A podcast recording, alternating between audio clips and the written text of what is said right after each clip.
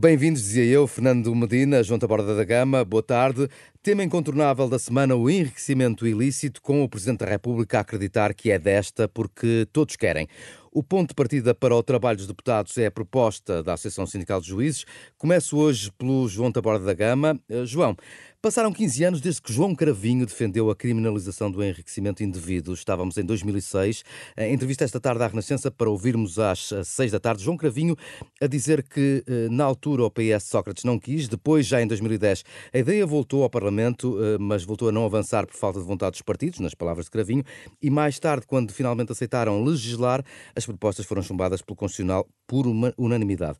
Porquê agora, porquê só agora, João Taborda da Gama, é que voltamos a este tema? Bom, boa tarde. Eu acho que a questão não é só agora, é como voltar ao tema. Ou Naturalmente isso. que qualquer enriquecimento que seja ilícito já é criminalizado na medida em que se descubra qual é o ilícito. Aquilo que se está aqui a discutir é quando a investigação ou o tribunal não consegue provar a ilicitude de um determinado enriquecimento, considerá-lo em si ilícito. Isso levanta, do ponto de vista constitucional e do ponto de vista jurídico, naturalmente, grandes problemas e grandes e esses grandes problemas foram claramente desmontados pelo Tribunal Constitucional durante duas vezes. E, portanto, é que essa proposta de criminalizar um enriquecimento apenas porque não há uma causa está afastada do nosso sistema jurídico. Aliás, diga-se que este tipo de crimes não é muito comum. Há em poucos países e cada um com uma tradição histórica muito própria. Há em Hong Kong, Macau e na China, há na Argentina, eh, não, não há na Itália, mas há em França para os funcionários públicos. E, portanto, essa forma mais, digamos, ficcional em termos de ficção jurídica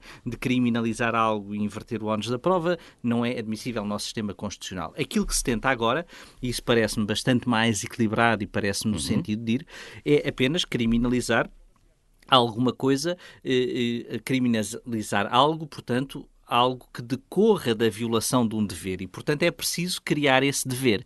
E aquilo que, de forma bastante equilibrada, em parte, a Associação eh, Sindical dos Juízes Portugueses propõe é que haja um dever declarativo, um dever declarativo para os altos titulares de cargos públicos, que agora também abrange os magistrados e, portanto, é uma proposta que abrange os próprios, a classe dos próprios proponentes e, por isso, também eh, mais equilibrada e distanciada e, e que cria um dever declarativo que não é apenas um dever declarativo da riqueza, mas é também da explicação de, de, desse acréscimo patrimonial e, e, e, havendo violação disso, haverá, digamos, um crime, eh, um crime. Já no nosso sistema jurídico, uhum. já existem crimes para quando nós violamos deveres declarativos. O mais óbvio, aliás, também falado a este propósito, é o da fraude fiscal, que, que tem eh, pena de prisão. E, portanto, aquilo uh, que me parece equilibrado é esta parte. Eu tenho aqui eh, dúvidas, mas que o debate parlamentar tem de, tem de, tem de esclarecer, eh, que é, um, qual é o conceito de acréscimo patrimonial e de riqueza, porque nós, nestes casos, pensamos sempre em situações muito prototípicas. E há uma pessoa,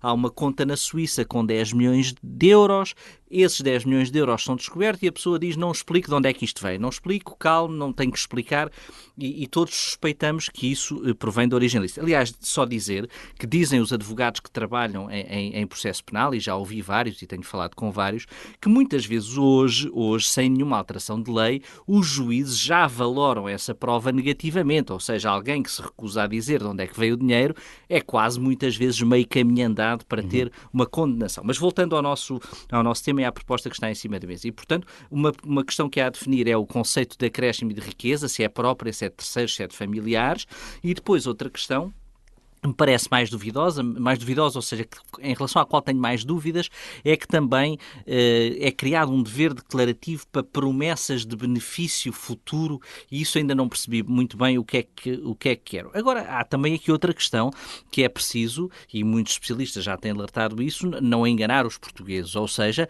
não acharmos que é isto que vai resolver todo o problema uhum. da corrupção. O problema da corrupção só se resolve com mais meios para as polícias que fazem investigação, sobretudo na área informática informática e da criminalidade financeira informática e depois também fazer um juízo, que é, nós estamos a discutir isto a quente com o caso, com a Operação Marquês, Marquês e com a decisão sim. instrutória. Mas se isto já existisse, se isto já existisse, teria alguém que não foi agora pronunciado, sido pronunciado? Isso é uma dúvida não com sei. que ficamos. Muito bem. Fernando Medina, uh, Medina uh, parece que desta vez estão todos de acordo, incluindo o Presidente da Assembleia da República, uh, a entrevistar o programa Hora Verdade da Renascença e Público a aplaudir as declarações de Marcelo sobre o tema. Eh, só para uma resposta breve, também está de acordo? Eu estou de acordo que se encontra uma solução para um problema que está pendente no nosso, na nossa legislação há muito tempo. Uhum. Já foi encontrada uma solução que, no fundo, penaliza esse acréscimo patrimonial não justificado. Agora, daquilo que se entende, a proposta é ir mais longe e fazer essa criminalização. Uh, aparentemente os partidos estarão a encontrar uma solução, veremos se depois passará o crivo constitucional, mas por aquilo aliás que o João disse, nem sequer é inovador na nossa ordem jurídica criminalizar aquilo que não é declarado, por isso a omissão declarativa de, de uma riqueza, claro que isto vai levantar um conjunto de questões uh, técnicas e, e, de facto sobre como é que se regula, mas creio que será um bom passo concretizar e fechar uhum. uh, de certa forma este tema. Agora, sublinho aquilo que o João já acabou de dizer. Eh, é errado criarmos a ilusão que depois da aprovação desta lei vamos aqui resolver o alfa e o ômega eh, de todas as situações. Eu acho que o que é absolutamente essencial é dotar eh, as nossas polícias na área da investigação dos meios e dos recursos e das capacidades para rapidamente fazerem as peritagens, fazerem essa grande investigação e conseguirem em tempo apresentar aos tribunais para avaliação aquilo que precisa de ser avaliado. Hum, só uma dúvida Porquê 15 anos para avançar? Uh, se, se costuma dizer que a justiça é lenta, o que dirão os portugueses dos políticos que fazem as leis? Aqui a questão é que as propostas que apareceram e que foram aprovadas no Parlamento até agora chumbaram no Tribunal Constitucional por mais que uma vez, creio que duas. Duas vezes, uh, mas uh, parecia evidente que iam ser chumbadas, tem a ver com o ónus da prova, não é? Não, para mim não era evidente, no sentido que não, não era nem legislador, nem sou juiz do Tribunal okay. Constitucional. Agora, sei que a forma como foi feita foi de tal forma uh, mal feita que levou a esse chumbo, creio que uma das vezes, aliás, por unanimidade, não sei se das duas vezes, por unanimidade. Isto é, inversão do ónus da prova não é uh, aceitável na ordem claro. jurídica uh, nacional, isso é muito claro. Esta solução que é apresentada, que é uma solução de criminalizar a omissão isto é, alguém tem uma obrigação de declarar a sua riqueza, como os titulares de cargos públicos, políticos, como os magistrados, como os juízes, como um conjunto vasto de, de, de, de pessoas. E se falharem nessa declaração, isto é, se for encontrada a riqueza que lhe seja atribuída que não tenha sido declarada, então isto passa a ser crime. Uh, muito bem, eh, se se encontrar uma solução que passe no Constitucional, ótimo.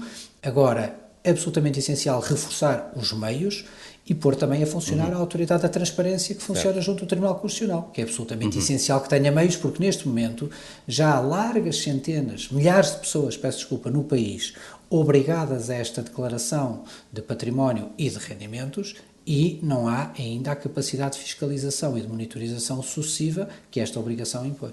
Antes de virarmos para o clima, que é um tema que já não temos muito tempo, eh, portanto, só para uma declaração muito curta, só lhe perguntava, à margem deste tema, Fernando Medina, eh, sei que já falou em público sobre as buscas da Câmara de Lisboa, de alegadas suspeitas. Eh, algum desenvolvimento, entretanto? Poucas palavras? Não, não há nenhum desenvolvimento. Prestei em público as declarações numa conferência de imprensa que julgo que a Rádio Renascença esteve. Certo, se, não esteve se não esteve, devia ter estado.